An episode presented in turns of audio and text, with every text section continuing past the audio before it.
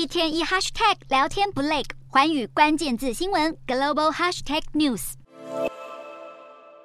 俄国瓦格纳佣兵集团军变中途退出，首领普里格金传出已撤退至邻国白俄罗斯。这场短暂的军变一度惊动国际社会，其中俄国最亲密的盟友中国，二十五日首度对瓦格纳事变一事发表声明。中国外交部表示，中方支持俄罗斯政府维护国家稳定，实现发展繁荣。而同一天，中国外交部长秦刚也刚好与来访的俄罗斯副部长鲁登科举行会谈。秦刚再度重申，俄中两国要继续维护好双方的共同利益。而一向大肆挺俄的中国官媒，这次都罕见没动静。新华社、央视和人民日报都没有为此发表看法。相较之下，中国网友对这件事相当关注。普里格金的中国昵称“厨子”成了肉搜关键字，不少中国网友猜测这是普里格金和俄国一起演出的障眼法，甚至有网友宣称，俄国是少数能与西方抗衡的盟友，中国应该继续支持俄国。除中国外，俄国另一大盟友北韩，则在二十五日的国营媒体上报道指出，